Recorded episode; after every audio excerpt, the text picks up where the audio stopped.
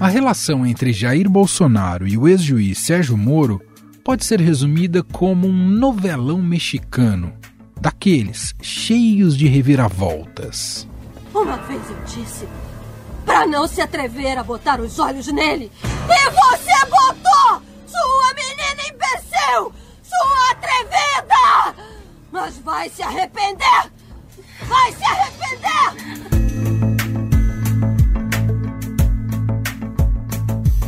De principal ministro do atual governo, Moro passou a ser persona não grata após acusar o presidente de interferência na Polícia Federal. Infelizmente, não pude prosseguir no governo. Quando eu vi meu trabalho boicotado, quando foi quebrada a promessa de que o governo combateria a corrupção sem proteger quem quer que seja, continuar como ministro seria apenas uma farsa.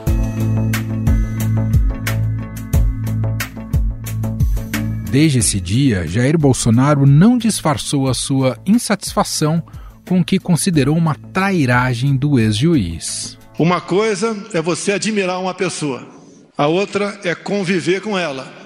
Hoje vocês conhecerão aquela pessoa que tem um compromisso consigo próprio, com seu ego e não com o Brasil.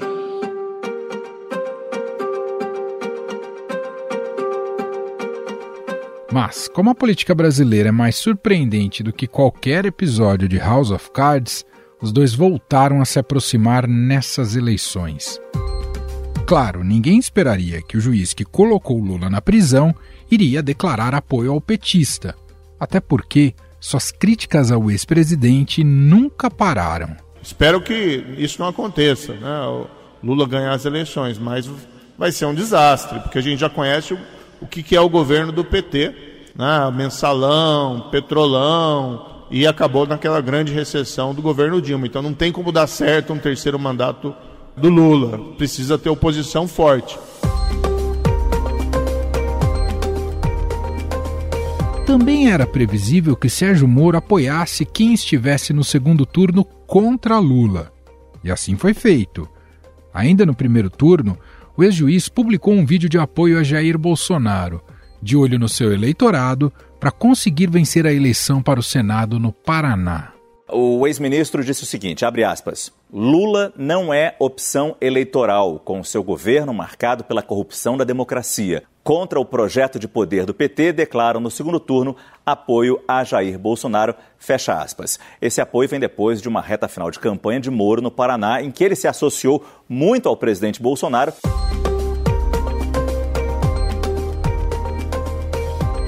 No entanto, o que pegou todo mundo de surpresa foi ver que Sérgio Moro assumiu um papel muito mais ativo na campanha de Bolsonaro do que se imaginava.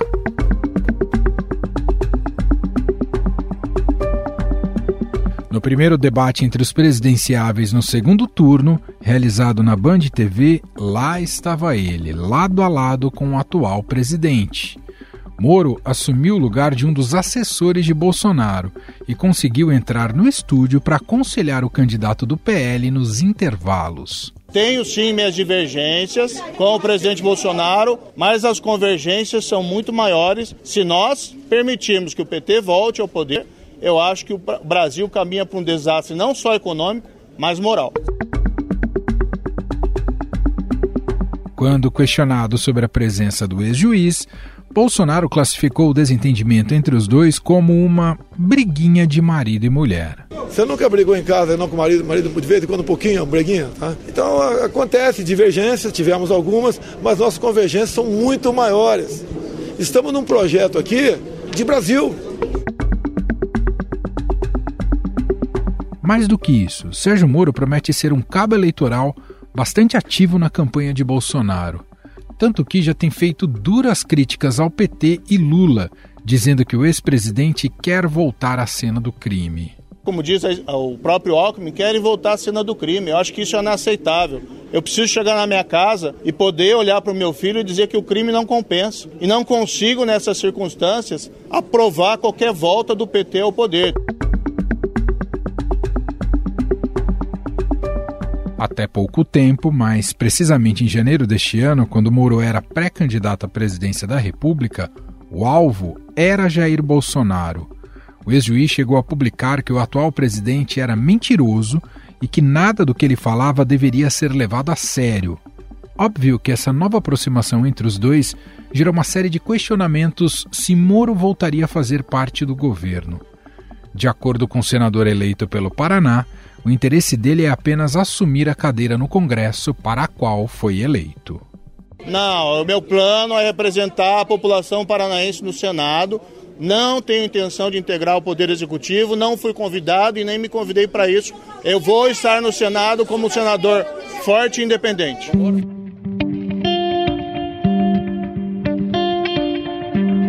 Campanha de Bolsonaro considera o ex-juiz um player importante para conquistar o voto dos chamados bolsonaristas arrependidos, que migraram seus votos para Lula ou até pretendem anular neste segundo turno.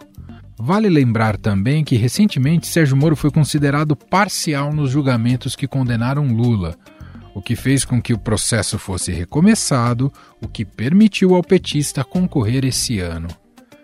Afinal, qual é a força de Sérgio Moro como cabo eleitoral?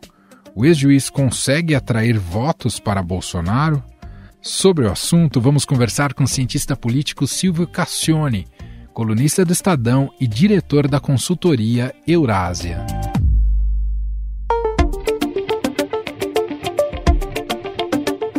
Olá, Silvio, seja muito bem-vindo. Olá, muito obrigado, é um grande prazer estar aqui com você. Silvio, eis que Sérgio Moro volta a reaparecer ao lado de Bolsonaro. Mais do que um apoio simbólico, ele entrou mesmo como um estrategista na campanha do presidente para ajudar a derrotar Lula neste segundo turno, e a gente viu isso nesse primeiro debate entre os dois candidatos. E eu queria começar nossa conversa te perguntando: afinal, Sérgio Moro é de fato um ativo que fortalece Bolsonaro nessa reta final? Bom, a entrada do ex-ministro Sérgio Moro na campanha uh, eleitoral ajuda nessas últimas duas semanas a reforçar a mensagem da campanha do Bolsonaro uh, de que o governo Bolsonaro ele é forte contra a corrupção e que a grande batalha dessa eleição é em torno desse tema. Quando você olha nas pesquisas de opinião pública é, e você pergunta quais são os principais temas que o eleitor está preocupado, é justamente no tema da corrupção que o presidente Bolsonaro tem o melhor desempenho, que ele vai melhor contra o Lula. Esse não é o tema dominante dessa campanha. O tema mais importante dessa eleição é a economia, e isso, assim, disparado até agora, continua sendo temas econômicos, inflação, desigualdade social, e são temas esses é, em que o Lula ainda vai melhor do que o Bolsonaro, mas a corrupção é o ponto forte do presidente Bolsonaro e trazendo uh, o ex-ministro Moro, ele não só reforça a mensagem de que é, é forte contra a corrupção, mas tenta também trazer esse tema mais uh, para frente do debate, quem sabe aumentar um pouco a importância desse tema na decisão do voto do eleitorado. Há quem diga, Silvio, que esse passo dado pelo Moro também tem um cálculo político pessoal que ele estaria mirando, por exemplo, a presidência em 2026, se faz sentido isso, e tem gente que acha que ele já luta por uma vaga no STF com essa reaproximação do Bolsonaro. Você vê também esse cálculo político por trás desse gesto mais recente do, do Sérgio Moro? É, eu acho que é difícil entrar muito no detalhe de qual é o objetivo é, do Moro, se é uma vaga no Supremo. Acho que é, isso é, pode ser muito especulativo nessa altura do campeonato. Eu acho que é, cabe simplesmente reconhecer que o Moro não é um juiz, ele é um político, ele é um senador eleito pelo estado do Paraná. E como político, ele vai tentar se posicionar para é, tentar avançar na sua, na sua carreira, melhorar é, a sua a posição dentro do Senado e ao longo do tempo, daqui é, no próximo ciclo eleitoral, está é, bem posicionado para reeleição ou para alguma outra posição dentro do sistema político, certo? Então, é, a gente tem que entender os movimentos do Moro nesse prisma, tá? Como uhum. político, faz sentido que ele apoie o, Bolsonaro nessa campanha. Afinal, o adversário do outro lado é o Lula. Né? Não tem nenhuma ponte que o Moro possa construir com o Lula se o Lula uh, for eleito. O Moro é oposição sistemática ao, ao Lula, não preciso nem dizer isso, né? É, mas esse cenário não está dado. É o cenário mais provável, eleição do Lula, mas não é o cenário que está dado. Tem duas semanas para tentar influenciar essa uh, eleição de alguma maneira. Então, para o Moro, a alternativa, a eleição do Bolsonaro, parece mais interessante, né? Onde ele tem a condição de construir uma ponte, né? Ou também, a depender é, do cálculo que ele faça ao longo do governo, também a depender da performance do próprio Bolsonaro, de outras condições, assumir uma posição de maior independência. Ele tem um leque maior de, de opções, então essa, uh, essa volta uh, é, para o lado do Bolsonaro, por esse prisma, até uh, faz sentido. Agora, também acho é, válido reforçar aqui, né, no começo da nossa conversa, a gente, eu, a gente conversou aqui sobre o, o, a, o que a campanha do Bolsonaro pode estar tá tentando buscar com a aproximação do Moro, né, tentando trazer o tema da corrupção mais para o centro do debate, tentando reforçar um ponto forte, segundo as pesquisas de opinião, dessa campanha. Agora, também a gente tem que dizer se isso vai dar certo ou não, né? E acho que vale a pena a gente reconhecer que os temas é, que importam mais para o eleitor, eles normalmente não mudam muito durante uma campanha, né? Dificilmente a presença do Moro é, e a insistência do Bolsonaro em trazer esse assunto para o centro do debate vão fazer com que a maioria dos eleitores, ou um número muito grande de eleitores, passe a se preocupar mais com a corrupção e menos com a economia agora, há duas semanas da eleição. Né? Qualquer efeito nessa altura do campeonato tende a ser mais uh, limitado, um efeito mais uh, marginal. Uhum. Alguns pontos para cima ou para baixo em torno das preocupações do eleitor, e isso para as intenções de voto deve ter um efeito bastante pequeno, bastante pequeno. Então, é, é, acho que a conclusão que a gente chega é que a, a, o movimento do Bolsonaro de chamar o Moro e do Moro de se associar ao Bolsonaro, esse movimento faz sentido. A gente consegue entender por que os dois lados estão buscando essa convergência. Vai fazer um efeito? Aí eu acho que não. Dificilmente vai virar essa eleição e aqui o que realmente importa ainda é a qualidade da campanha dos dois candidatos em torno do que ainda vai ser o principal assunto, que é a economia. Só se eles estiverem numa situação é, de empate, onde também os temas econômicos estão muito divididos, o eleitor está é, comparando os dois candidatos e está vendo os dois como opções muito parecidas nesse tema econômico, e só nesse cenário que esses temas menos relevantes na cabeça do eleitor começam a ganhar um pouco mais de espaço e podem ser decisivos. Acho que é importante também frisar esse ponto. Faz sentido que eles se unam, mas dificilmente será decisivo. Tem também, Silvio, um efeito moral importante para o Lula, que pode se colocar com mais assertividade como vítima de uma perseguição pessoal do Moro?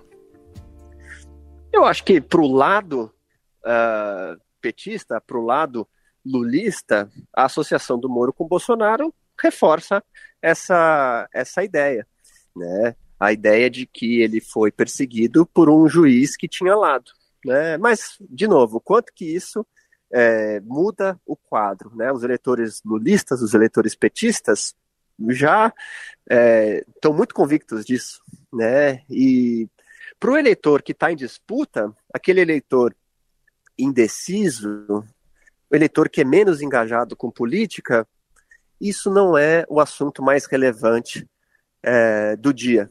Né? Então, ah, claro, o PT vai tentar se defender, o Lula tem feito isso já desde o início da campanha, ah, com esse argumento de que é, foi tudo é, uma perseguição e vai deslegitimar, descredibilizar uh, a Lava Jato, mas o impacto disso hoje na opinião pública, não deve ser algo que muda as probabilidades dessa eleição.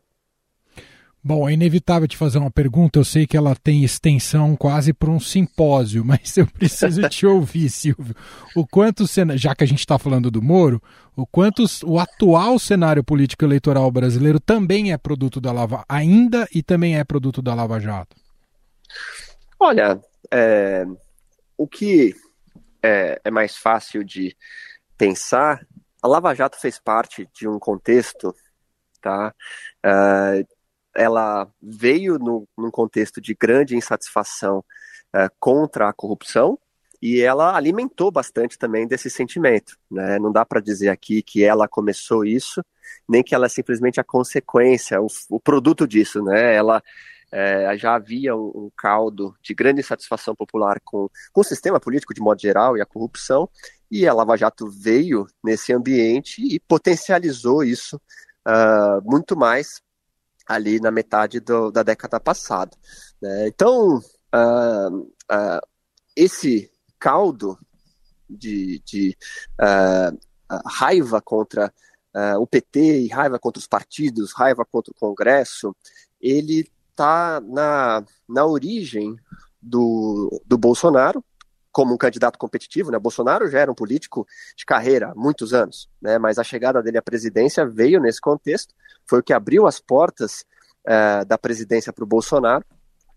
Uh, e esse contexto ainda de uh, insatisfação com a classe política e com os partidos e com o PT continua alimentando muito dessa base do presidente Bolsonaro. Né? A gente hoje continua uh, com uh, esse, esse vínculo muito forte do Bolsonaro a essa parcela da população, em grande parte por essa noção de que o sistema tradicional, o sistema político tradicional, é corrupto e não representa a população. Né? Então, as raízes de, desse sentimento continuam profundas e tem outros elementos também associados a isso, né? elementos é, nacionalistas, elementos de identidade, pauta de valores que vão, uh, que vão se somando e fortalecendo é, esse campo político. Né? Agora, nessa eleição, a gente percebeu muito claramente que corrupção e é, essa questão da ética na política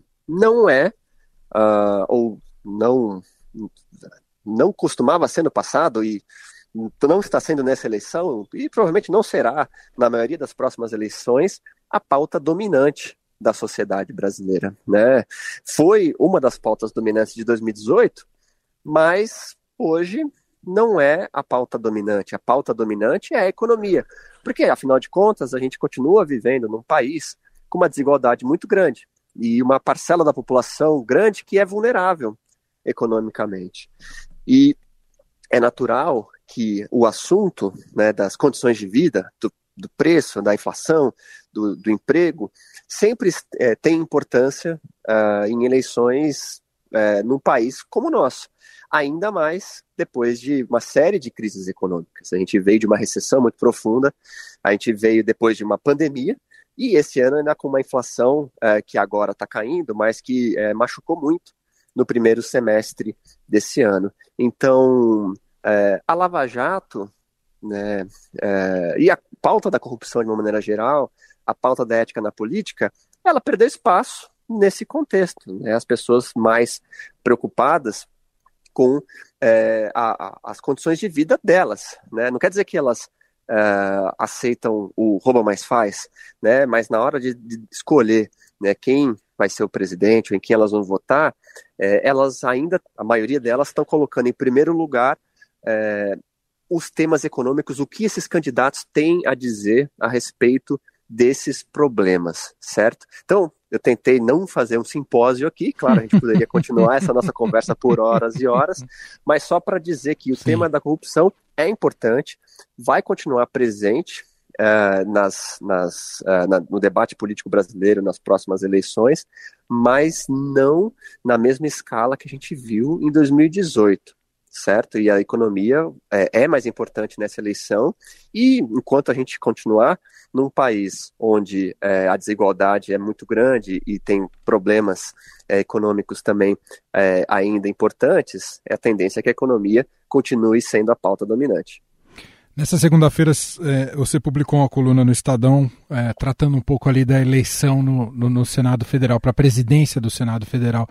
É, que, que, tipo de protagonismo você imagina, Silvio, para o Sérgio Moro no Senado?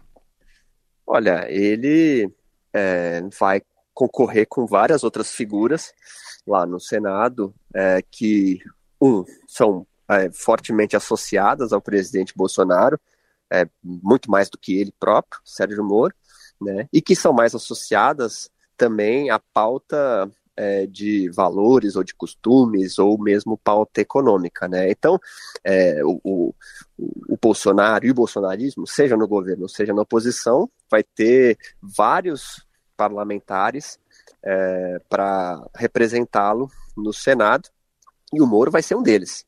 Né? O Moro vai ser um deles com pouca experiência. Né? Nem todos ali são experientes, uh, mas o Moro é um dos que está chegando agora e que provavelmente vai é, começar a aprender a jogar esse jogo por dentro. Né? Vai tomar ali umas cotoveladas, vai tentar brigar por espaço, por protagonismo, é, vai é, sofrer em vários momentos, né? e provavelmente nesse, nessa curva de aprendizado que ele vai é, precisar passar no Senado, ele deve ficar na zona de conforto dele. Né? Ele provavelmente vai é, levantar a bandeira da luta contra a corrupção e da ética na política é, e vai algo que o, o Álvaro Dias, né, que foi derrotado pelo Sérgio Moro, é, uhum. tentava fazer no Senado, né? Então o Moro de certa maneira vem para substituir é, o, o, Álvaro Dias no Senado como um dos defensores dessas bandeiras e é, vai tentar colocar a marca dele.